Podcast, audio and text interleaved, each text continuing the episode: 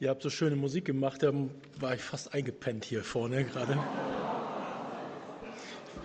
Ganz überrascht, dass ich schon aufstehen muss. Einen guten Morgen euch wünsche ich.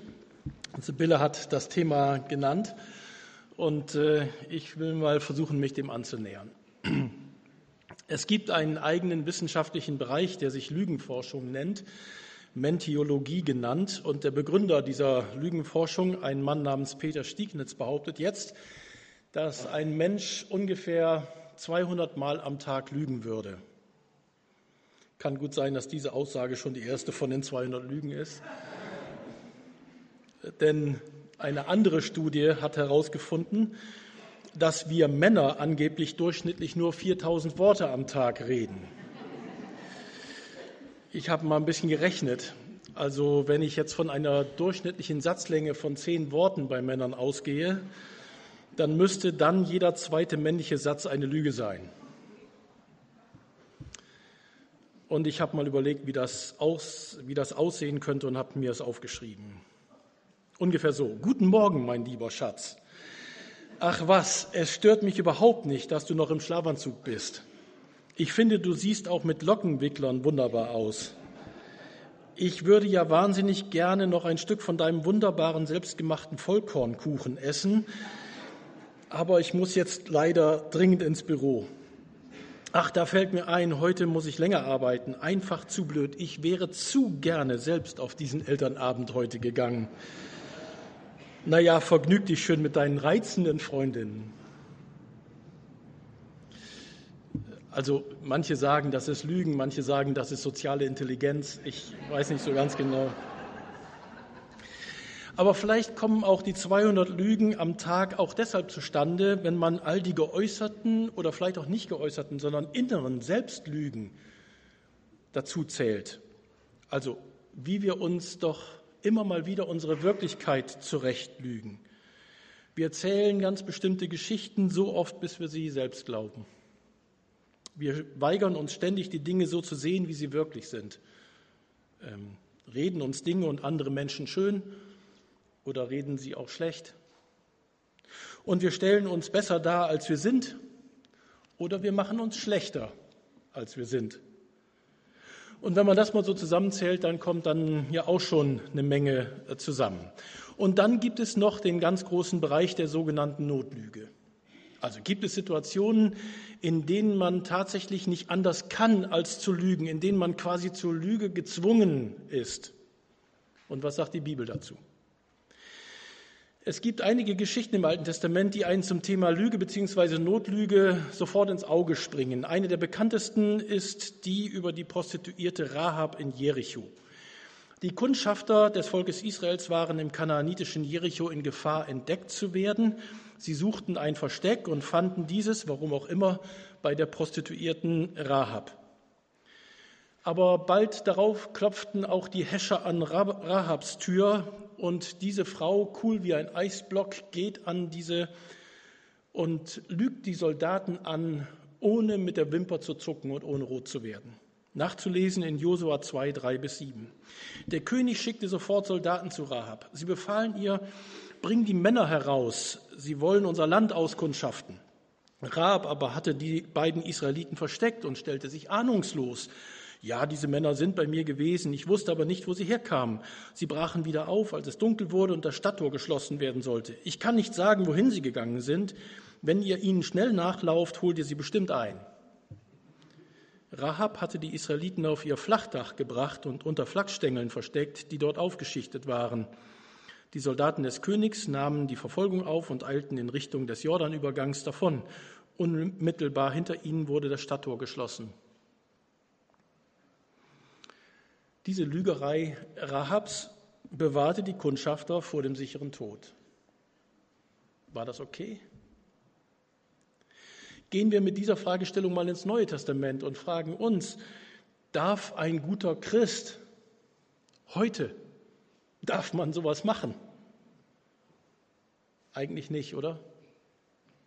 Die der neutestamentliche Kernvers zum Thema Lüge lautet doch so, Epheser 4, 25. Darum legt die Lüge ab und redet die Wahrheit, ein jeder mit seinem Nächsten, weil wir untereinander Glieder sind. Das scheint doch zunächst mal sehr klar zu sein. Lüge und Christsein vertragen sich nicht miteinander. Wir lesen in der Bibel, dass der Teufel als der Vater der Lüge bezeichnet wird. Der möchte, dass wir uns selber belügen, andere belügen, Gemeinschaft zerstören dadurch. Und deshalb haben Christen überall und zu jeder Zeit die Wahrheit zu sagen. Halte dich dran und das Leben wird gelingen. Folge dem Gebot und dann wird alles gut. Kann man das quasi als goldene Regel für Lüge und Wahrheit oder letztlich für alle ethischen Entscheidungen, die wir zu treffen haben, nehmen? Ja, das könnte man, wenn die Bibel ein umfassendes Regelbuch wäre ein Buch, in dem eigentlich jeder Fall, der so unter Menschen und mit mir vorkommen kann, geregelt ist oder mit dem man jeden Fall regeln kann. Also so wie unsere Gesetzbücher, die wir so haben. Allerdings müsste es ein vollkommenes Gesetzbuch sein, ohne jegliche Gesetzeslücke, die unsere ja durchaus aufweisen. Aber genau das ist die Bibel nicht. Sie ist kein Gesetzbuch sondern die Bibel berichtet über den Weg Gottes mit den Menschen. Das ist eine Geschichte, die dort berichtet wird. Und diese Geschichte ist der Beleg für Gottes Liebe zu uns. Und letztlich weist die ganze Bibel hin auf Christus, auf Jesus, der sein Leben für jeden von uns gab. Sie ist also das Buch, welches uns zum umfassenden ewigen Heil führt. Und wenn man das liest, dann ergeben sich daraus Gottes gute Ordnungen für unsere Lebensführung. Manchmal müssen wir die aus der Geschichte ableiten.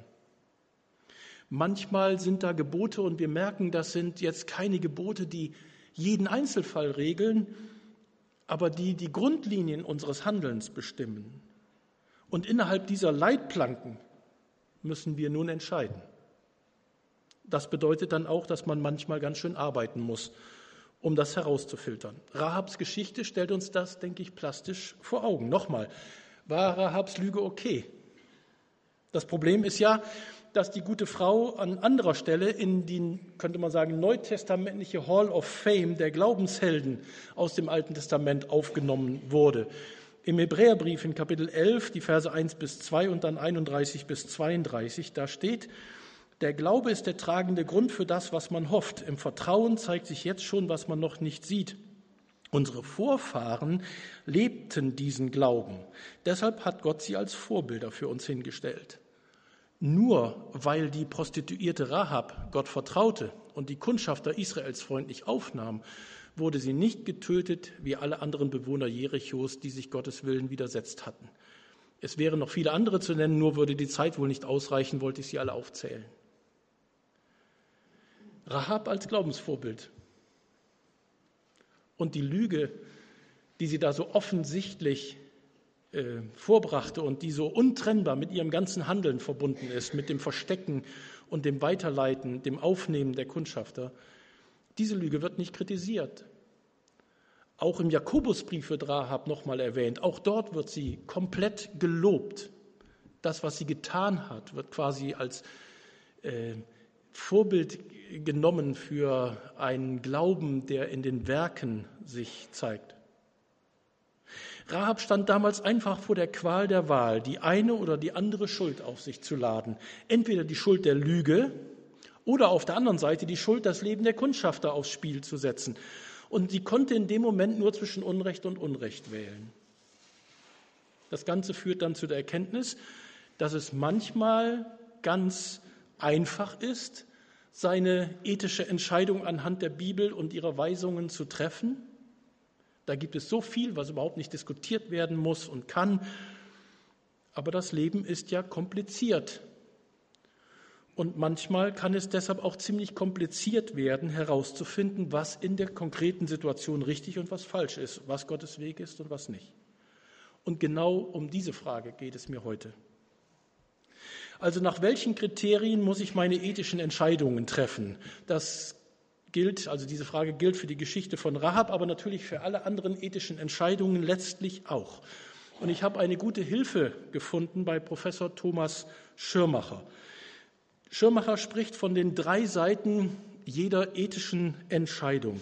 Das ist so eine gute Leitlinie für unsere Entscheidungsfindung, für unsere Beurteilung von den Situationen. Und ich möchte deshalb das, was Thomas in diesem Buch, das wir als Mühlheimer Verband herausgeben und vertreiben, ethische Entscheidungen treffen, Orientierung in stürmischen Zeiten, ist leider im Moment vergriffen, kommt nächstes Frühjahr wieder raus. Haben wir in unserem Verband vielleicht schon ungefähr 3000 Exemplare von verkauft. Das heißt, viele kennen dieses Buch. Und Thomas hat da eine Einleitung drin geschrieben und spricht dort von den drei Seiten jeder ethischen Entscheidung. Und ich will das an euch mal ein wenig von mir modifiziert weitergeben. Diese drei Seiten jeder ethischen Entscheidung beschreibe ich mit Gebot, Situation und Herz und Weisheit. Also zunächst gilt, folge dem Gebot. Also, unsere erste Verpflichtung als Christen ist, als Menschen, die Jesus nachfolgen, ist es herauszufinden, was die Bibel zum Thema sagt. Gibt es eine klare Anweisung?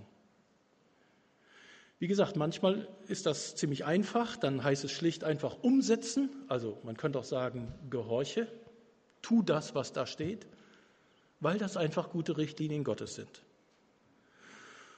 Und wenn es dann um die zehn Gebote geht, dann ist das ja sowieso klar eigentlich. Das neunte von den zehn Geboten ist ja dem Thema Lüge gewidmet. In 2. Mose 20, Vers 16 heißt es, du sollst nicht falsch Zeugnis reden wider deinen Nächsten. Dieses neunte äh, Gebot spricht ursprünglich von der Situation, wenn ein Mensch vor Gericht steht als Zeuge und verurteilt diese, die Falschaussage, die einer machen kann, eine Falschaussage, die einem anderen schadet. Also wenn man das jetzt überträgt auf heute, dann würde ich sagen, vor zwei Arten von Lügen sollten wir uns besonders hüten. Zum einen sei kein Belastungszeuge gegen einen anderen, wenn deine Worte nicht zu 100 Prozent der Wahrheit entsprechen und zum anderen hüte dich vor der Lüge, die dem anderen schadet. Egal in welchem Lebenszusammenhang. Man könnte über Klatsch und Tratsch äh, nachdenken, wo der eine über den anderen herzieht, aber egal welche Lügenart es auch ist, das Schlimme ist immer, dass Lügen Beziehungen zerstören. Nicht umsonst gibt es dieses Sprichwort, wer einmal lügt, dem glaubt man nicht, auch wenn er dann die Wahrheit spricht. Also in den meisten Fällen gilt einfach die Regel nicht lügen. Punkt. Und trotzdem erlaube ich mir, das Ganze mit Lüge und Wahrheit doch noch ein wenig zu problematisieren und zu verkomplizieren. Stell dir mal einen Tag vor, an dem du die ganze Zeit die Wahrheit sagen müsstest. Den bereits erwähnten Vollkornkuchen würdest du demonstrativ in einen Mülleimer werfen, weil er da deiner ehrlichen Meinung nach auch hingehört. Deinem blöden Nachbarn würdest du im Treppenhaus statt eines guten Morgens einen scheußlichen Tag wünschen. Und ich habe gelesen, dass im neuen Kinofilm über den Gewinn der Fußballweltmeisterschaft 2014 auch dieses legendäre äh, Eistonnen-Interview mit Per Mertesacker gezeigt wird, wo er einen Reporter anschnauze, was wollen Sie? Und im Film erklärt Mertesacker sein Auftreten wie folgt und sagt, ich habe wahrscheinlich zum ersten Mal die Wahrheit, äh, ich habe wahrscheinlich zum ersten Mal ehrlich geantwortet. Mark Twain sagte zu dem Ganzen, mit jemandem, der notorisch die Wahrheit sagt, könnte niemand leben. Aber zum Glück muss das ja auch niemand. Warum? Weil Mark Twain davon ausgeht, dass es keinen gibt, der immer die Wahrheit sagt. Das ist wohl die menschliche Realität. Was machen wir jetzt damit? Ich habe in dem Zusammenhang entdeckt, dass es verschiedene Ansichten von Wahrheit, verschiedenes Verständnis von Wahrheit gibt. Und das hilft mir ein Stück weiter. Also die Frage ist, geht es um Satzwahrheit oder um Beziehungswahrheit? Also wenn man von Satzwahrheit ausgeht, dann äh, sagt man, alles, was ich hier in diesem Satz sage, das muss auch der Realität entsprechen. Und wenn es der Realität nicht entspricht, dann ist das natürlich eine Lüge. Mit Satzwahrheit kann man natürlich auch ein wenig spielen. Auf die Frage, vielleicht passiert das gleich, wenn ihr hier rausgeht, auf die Frage, wie es dir denn so geht, wie antwortest du? Mit Satzwahrheit oder guckst du dir den an, der die Frage gestellt hat?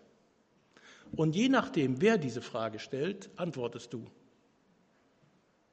Ich mache das so. Ihr nicht? Sagt ihr immer, was, ihr, was, was wirklich so hundertprozentig ehrlich ist, wie es euch geht? Oder sagt ihr irgendjemandem auch, es geht so und wisst gleichzeitig, dass es drunter und drüber geht, dass ihr vor der Kündigung steht oder was auch immer?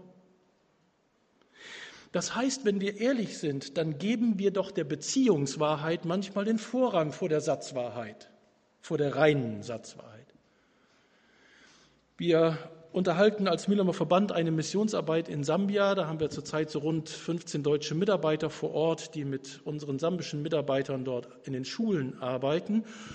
Und manche Rückmeldungen sind fast immer so gleich. Unsere deutschen Mitarbeiter kämpfen mit diesem unterschiedlichen Wahrheitsverständnis, oft tagtäglich. Wir aus Deutschland sind an die Satzwahrheit gewöhnt. Alles, was der Satzwahrheit nicht entspricht, ist Lüge. Die Menschen aus Afrika, man könnte sagen, eigentlich fast aus allen südlichen Kulturkreisen, nicht westlich geprägten Ländern, die stehen mehr zur Beziehungs- und Personenwahrheit. Und wenn man dann als Deutscher da plötzlich in so einer Kultur sich bewegt, dann hat man den Eindruck, dass man angelogen wird, dass sich die Balken biegen. Besonders wenn es um Termine und Sachen, um Abläufe geht, wenn es um Pünktlichkeit geht. Hm, Frage, biblischer Wert, ist Pünktlichkeit ein biblischer Wert? Oder vielleicht doch nur ein deutscher? Also kann man das tatsächlich so sagen, dass man da so angelogen wird, dass sich die Balken biegen? Da ist ein anderes Wahrheitsverständnis. In diesen Ländern wird Wahrheit mit Treue und Verbindlichkeit und Verlässlichkeit zu einer Person verbunden. Das ist wichtiger, als über irgendeine Sache die Wahrheit zu sagen. Und die Frage ist, ist das so falsch? Ist die Satzwahrheit immer richtig?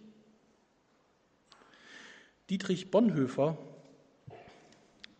ein deutscher Theologe, hat damals in ganz anderer Umgebung, zu ganz anderer Zeit, nämlich in seiner Begegnung mit den Nazis, intensiv darüber nachgedacht. Und er hat dann ungefähr, ich formuliere mal das in meinen Worten, ungefähr Folgendes gesagt. Ich kann auch wahr sein, obwohl ich falsche Satzaussagen mache. Die Frage ist, wer die Wahrheit, also meine Verbindlichkeit und meine Treue, die Frage ist, wer die Wahrheit fordert. Der Gestapo gegenüber bin ich nicht verpflichtet, treu und verbindlich muss ich gegenüber denen sein, die zu meinem Haus gehören, nicht gegenüber der Gestapo.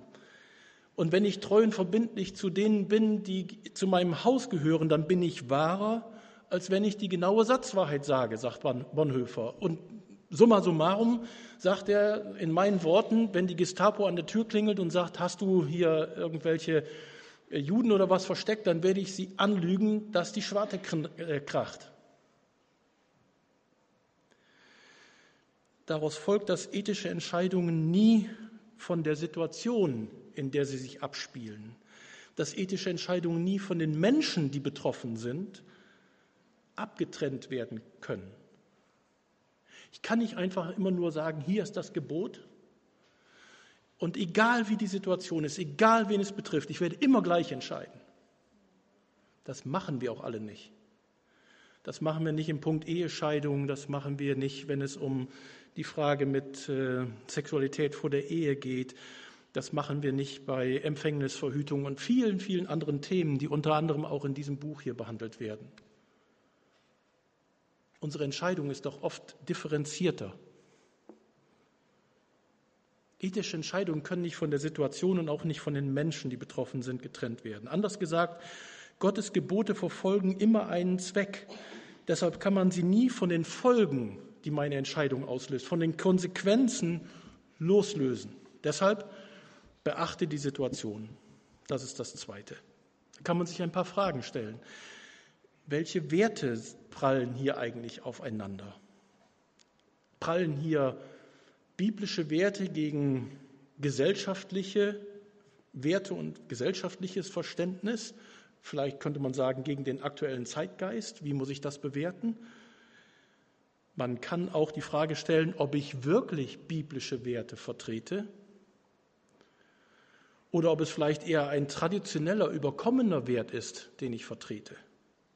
Das ist das, was ich zu prüfen habe. Was in den 70ern noch alles unter Christen verboten war, ist nicht unbedingt biblisch. Und das ist heute auch nicht so. Und was heute alles erlaubt ist, ist deshalb auch nicht alles biblisch. Das ist zu prüfen. Und dann kommt die Frage, was ist, wenn tatsächlich zwei biblische Werte aufeinanderprallen? Und in diesem Zusammenhang hat Bonhoeffer die Kategorie des ethischen Konflikts eingefügt, also äh, eingeführt. Man spricht in der Ethik auch von Pflichtenkollision. Der Bremer Pastor Huntemann hat das ungefähr so erklärt, der ehemalige Georg Huntemann.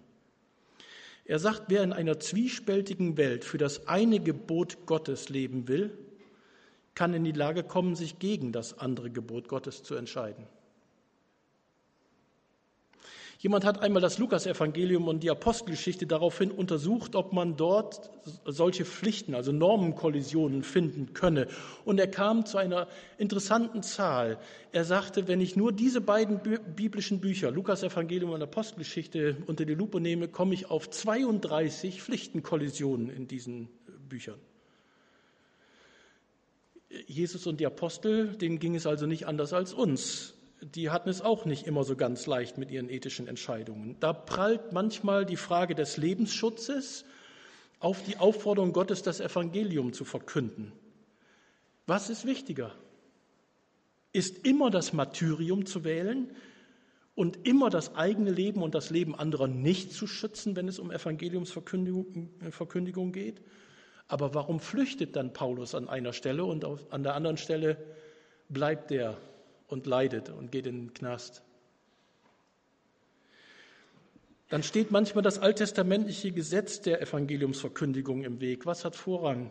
Manchmal steht das alttestamentliche Gesetz dem Lebensschutz, der Nächstenliebe gegenüber. Zum Beispiel bei der Frage des Sabbats. Was hat Priorität? Dem Sabbat folgen oder den Menschen helfen? Wie gehen wir mit solchen ethischen Konflikten heute um? Teilweise in ganz anderen Lebensbezügen in Bezügen, von denen in der Bibel gar nichts oder ganz wenig zu lesen ist. Manchmal geht es darum, dass wir eine gesellschaftliche Position beziehen müssen, dass man mal gefragt wird, was hältst du denn davon? Letztlich bei irgendwelchen Wahlen müssen wir das tun. Wann ist Abtreibung erlaubt und wann nicht? Wann darf ich die lebensverlängernden Geräte ausschalten und wann nicht? Darf man hilfesuchenden Menschen Kirchenasyl anbieten, Menschen aus anderen Ländern. Ab wann muss ich dem Staat meinen Gehorsam verweigern? Und, und, und. Immer wieder tauchen Fragestellungen auf, wo zwei oder vielleicht sogar mehrere richtige Werte aufeinander prallen. Richtig knifflig wird das dann, wenn es uns plötzlich persönlich betrifft. Das kann ja ganz unverhofft kommen. Deine Oma liegt nach einer schweren Herz-OP im Krankenhaus. Die Krankenschwester hat dir eingeschärft, dass die Oma sich auf keinen Fall aufregen dürfe, weil sie noch zu schwach sei. Du kommst sie besuchen, fragst dich, fragst äh, sie, wie es ihr geht, und sie fragt dich, wie es ihrem geliebten Kanarienvogel zu Hause geht. Dir wird heiß und kalt, weil du gerade mitbekommen hast, dass er heute Morgen tot im Käfig lag, vergessen zu füttern. Was sagst du? Bist du ehrlich und riskierst eine Komplikation? Weichst du aus? Die Oma fragt bohrend weiter. Flunkerst du ein bisschen? Wie sieht das überhaupt bei der Aufklärung Schwerstkranker aus? Ich finde, das ist keine leichte Frage. Besonders nicht für einen Christen, der immer die ehrliche Satzwahrheit sagen will. Machen wir es noch ein bisschen schwieriger. Eine Mutter von drei Kindern erwartet ein weiteres Kind. Aber mehrere Fachärzte sagen, unabhängig voneinander, dass die Mutter wohl aufgrund einer Komplikation die Geburt des Kindes aller Voraussicht nach nicht überleben wird. Soll das ungeborene Kind abgetrieben werden oder soll die Mutter ihr eigenes Leben riskieren und das Kind austragen? Wer mag entscheiden? Und wer mag verurteilen? Übrigens, Peter Stegnitz, der genannte Begründer der Lügenforschung, der verdankt selbst sein Leben einer Lüge. Auf die Frage eines Nazi-Angehörigen damals im Jahr 44 an den achtjährigen Peter, ob er ein Jude sei, antwortete er mit Nein. Und dann konnte er den Transport nach Auschwitz verlassen.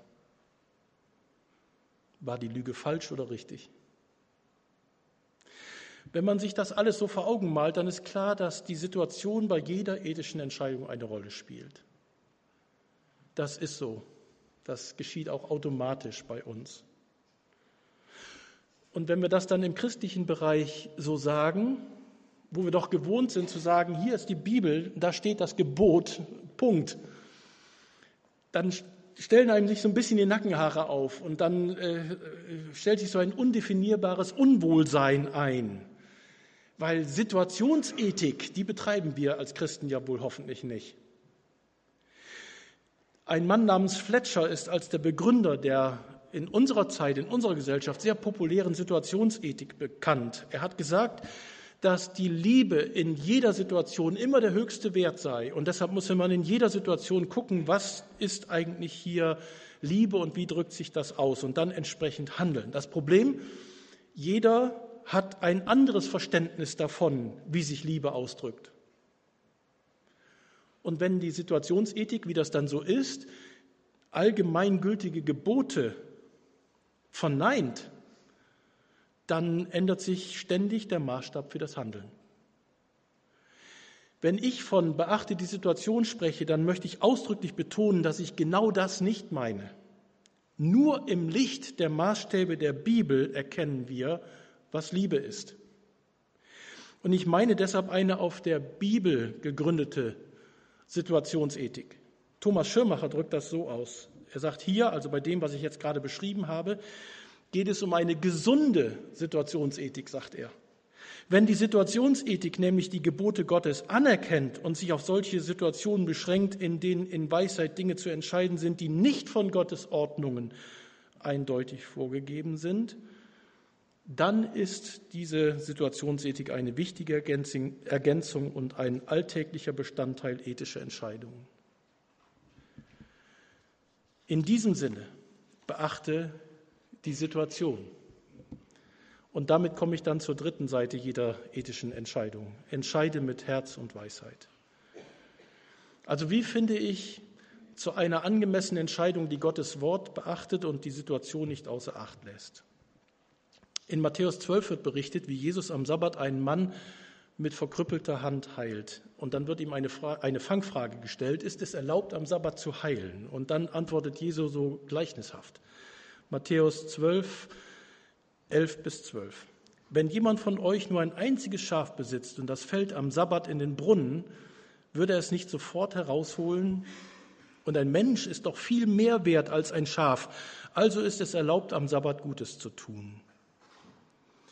Jesus fordert quasi heraus, eine ethische Gewichtung vorzunehmen. Also was hat den höheren Wert? Das Sabbatgebot, ein Tier oder ein Mensch? Ethische Konflikte fordern von uns manchmal, das geringere Übel oder auch den besseren Weg zu wählen. Aber was ist im Fall der schwangeren Mutter das geringere Übel, wo jede denkbare Entscheidung tragische Konsequenzen hat? Es gibt Situationen, wo man schuldig wird, weil jede Entscheidung falsch ist. Und wie gehen wir damit um als Christen? Martin Luther hatte einen Freund oder Bekannten namens Melanchthon, der an dieser Stelle auch litt. Und dann hat Luther ihm was geschrieben und daraus ist ja so ein ganz bekannter Klein, Kleinsatz geworden. Luther hat an Melanchthon geschrieben, sündige tapfer Und ihr wisst, wie das gemeint ist. Hier geht es nicht um irgendwas Leichtfertiges, sondern er meint damit, hab den Mut, Entscheidungen zu treffen, auch wenn du genau weißt oder wenn du befürchtest, dass du scheitern wirst, dass es vielleicht falsch sein könnte, dass du einen Fehler machen wirst. Aber das lässt sich nicht vermeiden.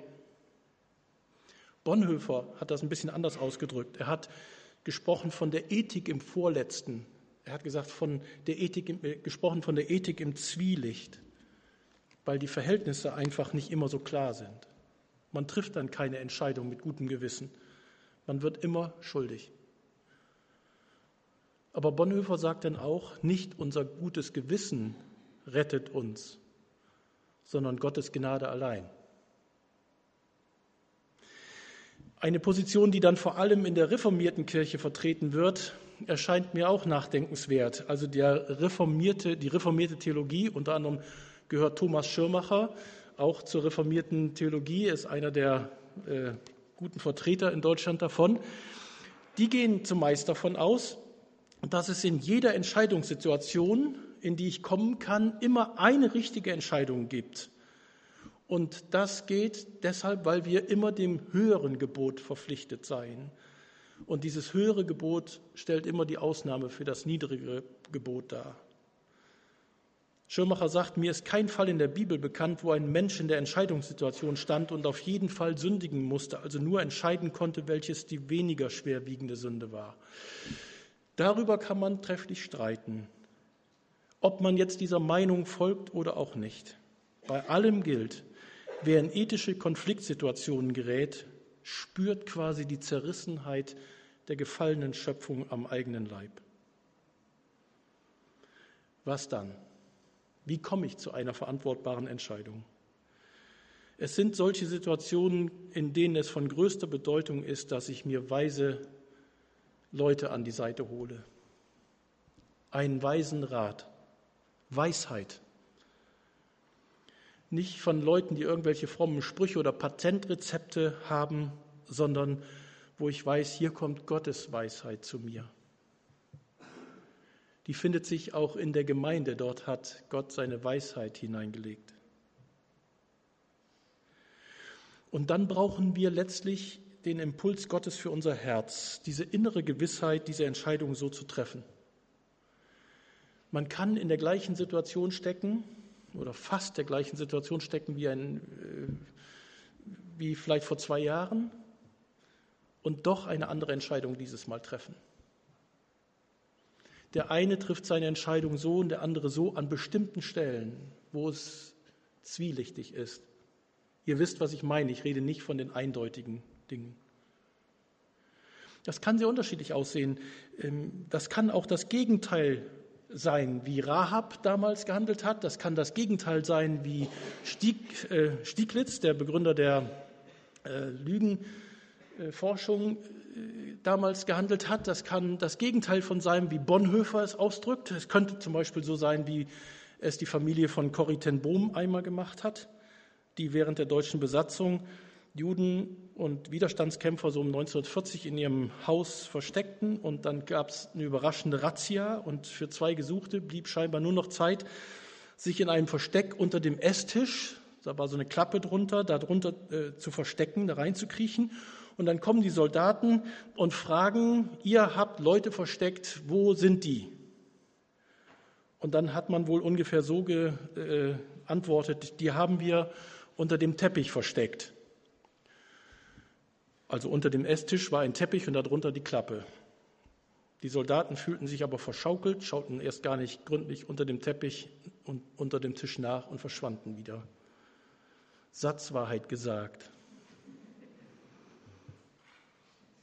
Also was ist die Aufgabe? Einerseits macht dir es bloß nicht so einfach mit dem ethischen Konflikt. Eine Ausrede für ein Wischiwaschi-Christsein, das es nicht mehr ganz so eng nimmt, darf das niemals sein. Davon habe ich nicht geredet. Andererseits macht dir es bloß nicht so einfach mit dem ethischen Konflikt. Nicht jede Situation wird in der Bibel beschrieben. Und um da an diesen Stellen zu guten ethischen Entscheidungen zu kommen, muss man manchmal richtig hart arbeiten. Das geht nicht einfach nach Gefühl. Das geht nicht einfach nach Tradition sondern da muss man arbeiten. Was sagt die Bibel? Hol dir den weisen Rat von anderen, beachte die Situation, begründe, was der höchste Wert ist. Wenn du das tun willst, berate dich, suche die Weisheit in der Gemeinde und dann bitte um die Hilfe des Heiligen Geistes. Römer 8, 4 bis 5 heißt es, so erfüllt sich in unserem Leben der Wille Gottes, wie es das Gesetz schon immer verlangt hat. Denn jetzt bestimmt Gottes Geist, und nicht mehr die sündige menschliche Natur unser Leben. Wer seinen selbstsüchtigen Wünschen folgt, der bleibt seiner sündigen Natur ausgeliefert. Wenn aber Gottes Geist in uns wohnt, wird auch unser Leben von seinem Geist bestimmt. Also entscheide nach deinem vom Geist Gottes geleiteten Herzen. Bonhoeffer hat in seiner Ethik geschrieben, in der ethischen Entscheidung werden wir in die tiefste Einsamkeit geführt. Das kann so sein. Trotzdem hat auch ein Neffe des berühmten Walt Disney, Edward Disney, recht, der sagte, es ist nicht schwierig, Entscheidungen zu treffen, wenn man seine Werte kennt. Und macht damit deutlich, das Ringen um von Gott getragene schwierige Entscheidungen im Licht der Bibel, dieses Ringen, das lohnt sich. Dann werden wir erfahren und erleben, dass Gott mitten in unserem Leben ist. Diese Erfahrung wünsche ich euch allen. Amen.